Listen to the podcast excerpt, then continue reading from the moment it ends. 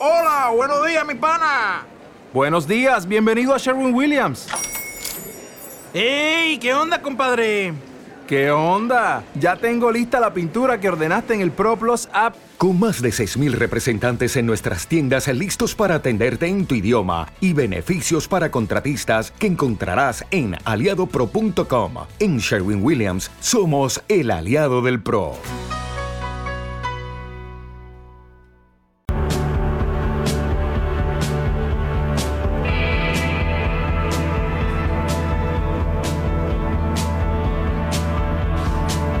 Ramón Rayo, buenas noches.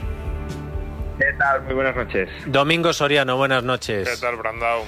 Eh, esto de lo de los bancos, eh, de momento, de momento van cayendo fichas de dominó. No sé si va a conseguir parar las, eh, los bancos centrales eh, la siguiente ficha, pero empezamos con el Silicon Valley Bank y después ha venido el Credit Suisse. Actualizamos situación, Juan Ramón.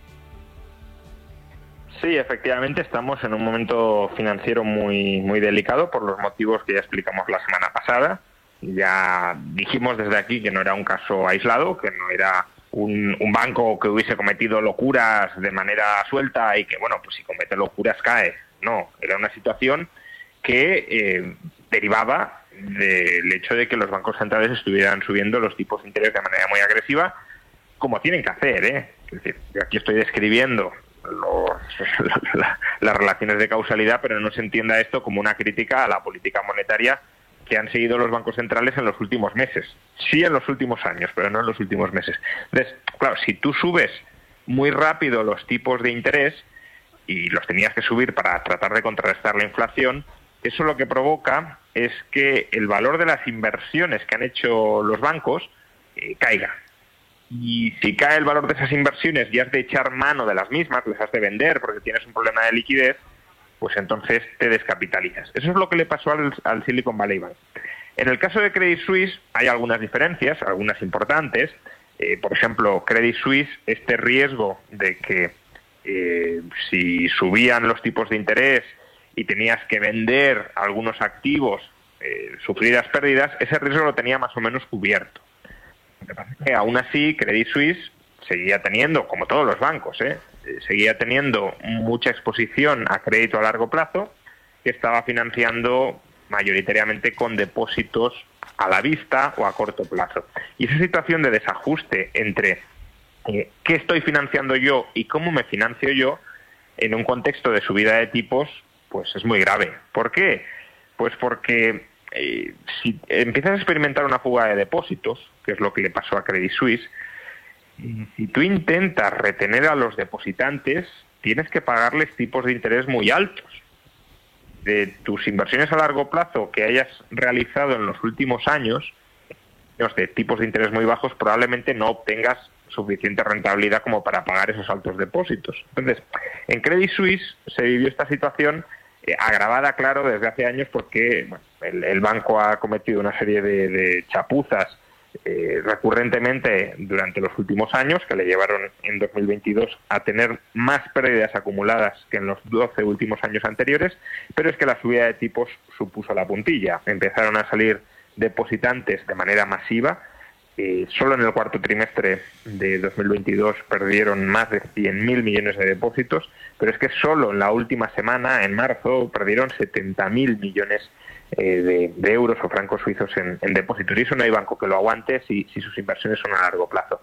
Y bueno, pues lo que se ha hecho ha sido desmembrar el banco de alguna manera o venderlo a precio de derribo con algunas garantías gubernamentales para ver si VS, el otro gran banco suizo, se puede hacer cargo de la mayor parte de la operativa y de las deudas de este banco y así se calman los ánimos. Pero claro, es que todo esto se ha producido en medio de un discurso eh, que es correcto, que es cierto, que describe adecuadamente la realidad de, eh, bueno, hay otros bancos en Europa que también están en una situación similar, hay otros bancos en Estados Unidos que también están en una situación parecida a la del Silicon Valley Bank. Eh, por tanto, todo esto mmm, tiene pinta de que se pueda calmar a corto plazo algo o no, tiene pinta de que va a seguir, salvo que los bancos centrales cambien de manera muy drástica la orientación de su política monetaria. Veremos mañana qué hace la FED. Pero claro, si hacen eso, pues la lucha contra la inflación queda totalmente en un segundo plano. Sí. Em, y aquí además tenemos el factor BCE, que lo hemos dicho muchas veces. BCE es un, un banco peculiar porque la eurozona es una, un área monetaria que engloba diferentes países que pueden tener necesidades prioridades y también deseos diferentes. Quiero decir que al final la Fed, pues podríamos llegar a pensar en un momento dado, bueno, tome una medida u otra, sea más o menos discutible.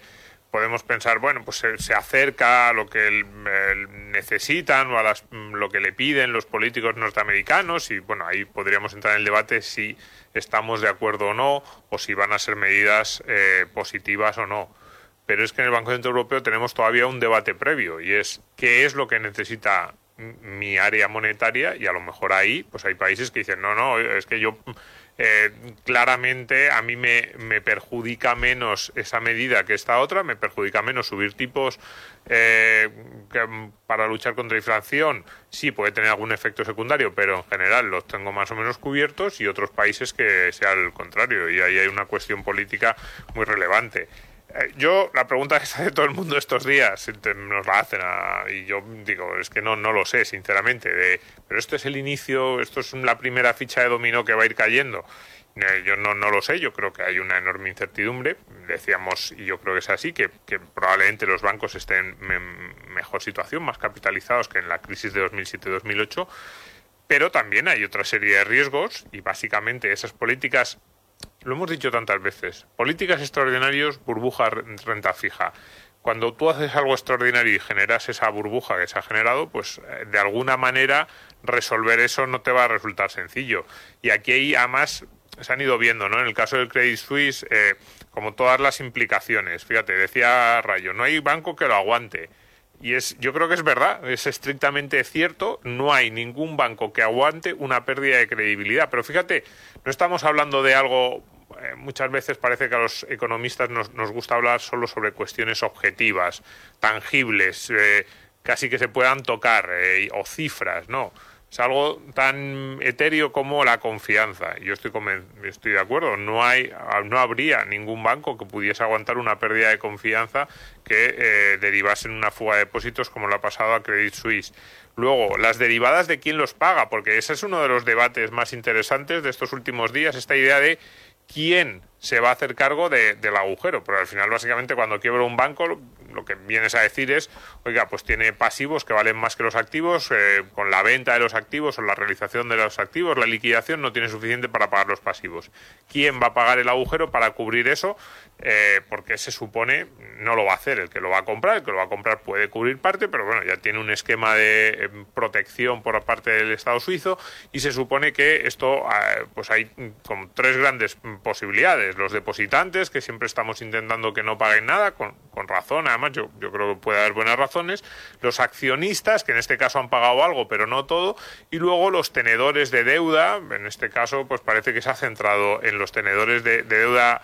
Eh, bueno, pues sí, de alto riesgo, pero que ya están anunciando demandas y están anunciando que la eh, que la solución no ha sido justa. Y ya el problema no son solo las demandas, sino esa derivada de cómo se van ahora a financiar los bancos si algunos de los instrumentos a los que han recurrido con cierta normalidad en las últimas décadas de repente empieza a haber inversores que dicen oye no a ver si a ver si a este le va a pasar lo mismo que al Credit Suisse y el que se queda con cara de tonto y sin cobrar soy yo y entonces ahí pues eh, son muchos asuntos interesantes. No os voy a pedir como te hice la última vez rayo de 0 a 10 pero lo único que os digo es estáis más preocupados o igual de preocupados Juan Ramón con eso me vale bueno, yo creo que estoy más o menos igual de preocupado. Creo que hablé de un seis y medio siete y, creo que es la situación en la que ahora mismo nos, nos encontramos. ¿Que puede ir a peor? Sí, puede ir a peor, pero, pero no tendría por qué ir. Mm, eh, ahora estamos en una crisis clara de liquidez.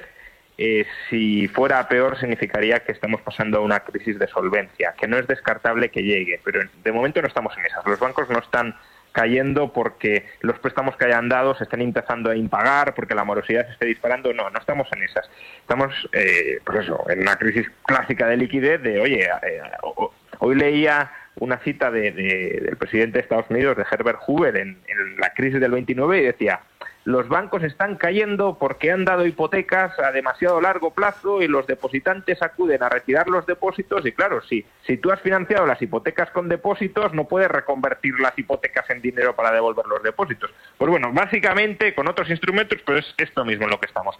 Eh, pero claro, es que también te puede venir una crisis de, solvencia. En Estados Unidos, por ejemplo, eh, las, eh, los inmuebles mm,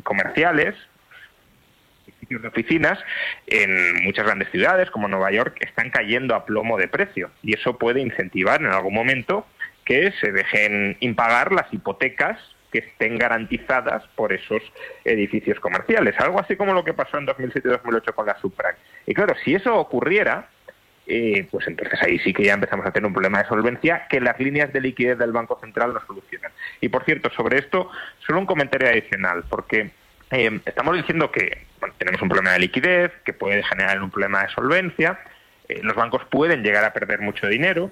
Bueno, mm, no perdamos de vista que este año en España ha entrado en vigor un impuesto extraordinario a las entidades financieras, eh, supuestamente por los beneficios extraordinarios que iban a tener. El tema es que ese impuesto ni siquiera se calcula sobre beneficios, se calcula sobre ingresos. Es decir, un banco puede estar perdiendo mucho dinero y pagar este impuesto extraordinario, porque si, claro, a, poco que ingrese, aunque tenga muchos gastos y muchas pérdidas, eh, pues te lo cobran sobre ingresos. Entonces, realmente, más allá de si este impuesto estaba justificado o no, ¿realmente era este el mejor momento para aprobar un impuesto que contribuye a descapitalizar a la banca cuando justamente lo que necesitamos es bancos capitalizados que ofrezcan confianza a sus clientes, a sus acreedores, para que no se produzcan las situaciones que estamos viendo, ya no en Estados Unidos, sino en Suiza, y que podríamos empezar a ver, según dice el Banco Central Europeo, ojalá no, en otros países europeos, pues no parece que sea el mejor momento para haber aprobado esto. Un mm, poco gafe, un poco gafe, un poco gafe. Domingo, sé que tienes ganas de mandarle un mensaje a tu amigo escriba. Al final, el gobierno va a elevar todavía más las cotizaciones para que al final eh, las pensiones eh, ya no se sabe si sean sostenibles, si no suban. Eh, al final, al final impuesto al trabajo. Impuesto al trabajo, pero no solo eso, ¿eh? Porque fíjate, fuimos viendo a lo largo de la semana pasada, fueron desvelándose como detalles, sorpresas que no nos habían dicho el primer viernes. Pero esto también es importante. Es decir, el, el viernes de hace dos semanas, el ministro Escriba pues filtró a la prensa, tampoco es que fuera filtración, pero porque además se lo mandaban a todos los periodistas que lo pedían, como los, los grandes puntos del acuerdo. Y de repente, a lo largo de la semana siguiente, vamos descubriendo cosas que no venían. Por ejemplo, el ajuste automático, que ya nos lo decía el país al día siguiente. El ajuste automático que se había pactado con Bruselas de que cada tres años, como no se cumplan las previsiones, te van a cobrar más. Por ejemplo, que ese mecanismo dual es cierto que con un eh, periodo de tiempo relativamente largo, pero que en dos, entre 2040 y 2044 el mecanismo dual de a la ampliación del periodo de cálculo desaparece. Entonces, si se, si se produce esa ampliación del periodo de cálculo, es cierto, tras un periodo de ajuste bastante largo, pero se va a producir cuando al principio parecía que no, que nadie iba a salir perdiendo y que la ampliación del periodo de cálculo era solo para aquellos a los que beneficiara. Ahora nos enteramos de que no. Y, em, bueno, mi, mi, amigo Escriba, básicamente lo que ha hecho ha sido Dices, asegurarse las pensiones, subir las cotizaciones. Sí, lo que ha aprobado es una subida de impuestos, porque además lo, lo, engloban dentro de, esta idea de no, las suben las cotizaciones, como no está claro que el mecanismo de equidad intergeneracional o esta cuota de solidaridad no, no se pueden llamar cotizaciones de ninguna forma, ni siquiera en mi discusión clásica de si esto es un sistema no. No, no, esto es un impuesto de manual, es te cobro a cambio de no generar ningún tipo de supuesto derecho a futuro pero ni siquiera es para mantener las pensiones en el largo plazo, es para, para que a él se le acabe la legislatura tranquilo. a mí me da la sensación de que se ha aprobado una reforma para poder salir del ministerio diciendo que has protegido las pensiones y eh, que el que venga detrás en 2025 que, que arree. Y digo 2025, hoy por ejemplo leía el artículo de Antonio Maqueda, nuestro compañero del país, fíjate, cito al país, bueno, es que, la verdad es que a mí Antonio Maqueda pues, eh, es una de esas eh, referencias, de esos compañeros a los que me gusta leer siempre, y bueno, todas las cifras que va dando, eh, lo dice claramente. Dice, bueno, cita Ángel de la Fuente diciendo que no le extrañaría que se active ya el mecanismo en 2025. O sea, esa es el, el, límite en el que nos estamos manejando. Estamos en marzo de 2023, hacemos una reforma que llamamos definitiva, nos hacemos la foto y los expertos que tienen más datos sobre el sistema de pensiones te están diciendo, cuidado, es que en, en año y medio ya estás probablemente fuera de esas eh, previsiones que has eh, tú mismo planteado y tu sucesor va a tener que aplicar, fíjate que no, son 10 años, no, no, en año y medio ya va a tener que empezar a aplicar los recortes que tú no te has atrevido a hacer. Que arrel que venga, Rayo. Sí, efectivamente, y lo que nos podríamos plantear es, ¿y Bruselas por qué ha aceptado esto? ¿Por qué ha aprobado esto? Bueno, más allá de, mm, eh, lo que ya hemos dicho muchas veces, que la Bruselas de hoy no es la del año 2012, que están en un proyecto más político, cueste lo que cueste, que económico, pero aún así el motivo estricto u ortodoxo por el que han aprobado esto es porque, no porque las cuentas cuadren, sino porque Escriba finalmente ha incluido un mecanismo de ajuste automático si las cuentas se mantienen descuadradas. Es decir, que si en el futuro hay déficit en la seguridad social y lo va a haber, y los políticos no se ponen de acuerdo en cómo solucionar ese déficit, automáticamente, sin pasar por el Parlamento ni nada, subirán nuevamente las cotizaciones sociales. Entonces, claro, Bruselas ha dicho, bueno, pues si tú eh, todo ajuste, todo desajuste en la seguridad social lo cargas a más cotizaciones, a mí tampoco, ellos no entran en si está bien o está mal. Si hubiesen, lo hubiesen cargado a bajar pensiones, también habrían dicho que está bien. Pero a ellos lo que les basta es que a largo plazo con este mecanismo van a cuadrar las cuentas. Claro, van a cuadrar las cuentas si no haces otra cosa, machacando vilmente a los trabajadores más jóvenes, que además, como decía Domingo, ni siquiera se les machaca para cobrar una mayor pensión en el futuro, sino incluso una menor pensión que a la que tendrían derecho con las condiciones actuales. ¿Habéis visto que paralelamente están las dos reformas de pensiones en dos países vecinos como España y Francia, y en Francia está ardiendo Troya, y aquí el gobierno está presumiendo de, oye, con nosotros hay paz social. Sí, y cuidado, y en Francia está ardiendo Troya y, van una década por detrás de nosotros. Quiero decir que allí están pasando de los 62 a los 64 en muchas eh, de las em, reformas que ahora se están discutiendo en Francia, o el sistema que se está endureciendo, nosotros ya hemos pasado por eso. Eh, pero sí, a ver, Francia y España en ese sentido se parecen mucho. Fíjate, yo ahora miro a Francia más casi en el sentido contrario, en el sentido de qué es lo que podemos aprender los españoles de lo que les ha pasado a los franceses, porque los franceses eh, hace 25 o 30 años, ya no me acuerdo, no sé si lo tendrá rayo en la cabeza, se aprobó este modelo de eh, algo parecido a este mecanismo de equidad intergeneracional, un impuesto finalista para pagar las pensiones, para tratar de cubrir el déficit, porque no había, empezó en el 1%, incluso un poquito por debajo, y eh, ya está en el 10%. El mecanismo de equidad intergeneracional lo presentó hace unos meses el ministro Escribá y dijo, no, hombre, si estos son el 0,6% de la base de cotización, esto, 5 euritos, 5 euritos, decía el ministro ya del 0,6 ya en unos meses, pero en unos meses, quiero decir que no es que hayan pasado 10 años, no, no, en unos meses ya estamos en el 1,2. Dentro de tres años o dentro de cinco, si seguimos haciendo aquí la economía, Brandau, decimos, oye, ¿dónde está ese mecanismo? Anótame, anótame, este día, Vizcaíno, ¿Dónde está ese mecanismo que Escriba decía, lo de los 5 euros, el 0,6? ¿Dónde ya está el mecanismo de equidad intergeneracional? Pues eso, eh, y los franceses ya lo saben dónde lo tienen. Juan Ramón. Es que es justo lo que quería comentar, ¿no? El domingo dice, bueno, eh, los franceses van por detrás de nosotros. En algunas cosas sí, pero es que en otras, en la que estaba comentando ahora, van por delante. Van por delante porque lo que ha aprobado Escriba es un calco del impuesto extraordinario sobre los salarios y sobre las pensiones que hay en Francia, porque decía Domingo, actualmente ya es el 10% de las nóminas, 10% aparte de la cotización social, ¿eh? es decir, un impuesto adicional del 10% sobre todos los salarios para pagar pensiones sin devengar derecho a pensión. Pero es que además, eh, efectivamente, a comienzos de los 90 se aprobó, era apenas el 1%, 1,2% si no recuerdo mal, como el mecanismo de equidad intergeneracional ahora, y, mm, y, y, lo pagan los trabajadores, pero es que ahora lo pagan también los pensionistas. A los pensionistas se les quita todos los meses el 6,4% de su pensión para que el sistema de pensiones sea sostenible. En lugar de bajar la pensión, lo que hago es mantenerla, pero te cobro un impuesto para que parezca que la pensión es alta. Pues bueno, ese es el modelo hacia, hacia el que nos dirigimos eh, y, Francia nos muestra que esa solución conduce al desastre, a que arden las calles, porque primero estás mintiendo a la gente y luego la estás metiendo en un callejón sin salida. Juan Ramón Rayo, Domingo Soriano, muchísimas gracias por vuestra ayuda para poner el remate a un programa especial hoy que nos ha llevado a hacer eh, un poquito más. Siete de la tarde, seis en Canarias, hasta las once menos cinco de la noche 10 menos 5 que terminamos hoy. Mañana continúa la moción de censura. Mañana veremos a ver qué da de sí con la intervención del Partido Popular. Veremos a ver cómo remata el gobierno. Veremos a ver eh, si eh, pone la guinda Ramón Tamames.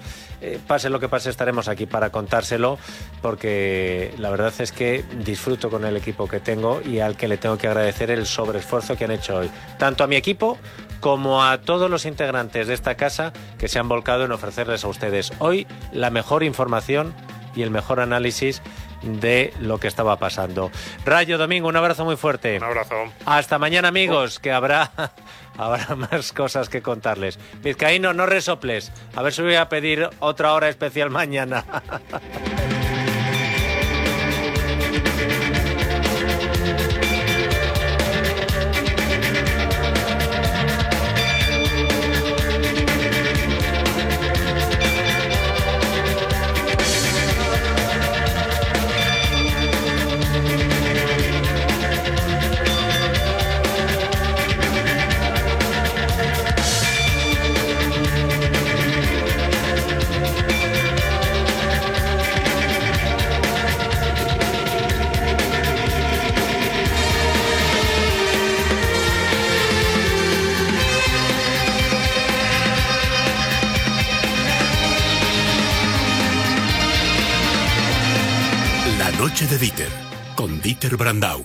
en Es Radio.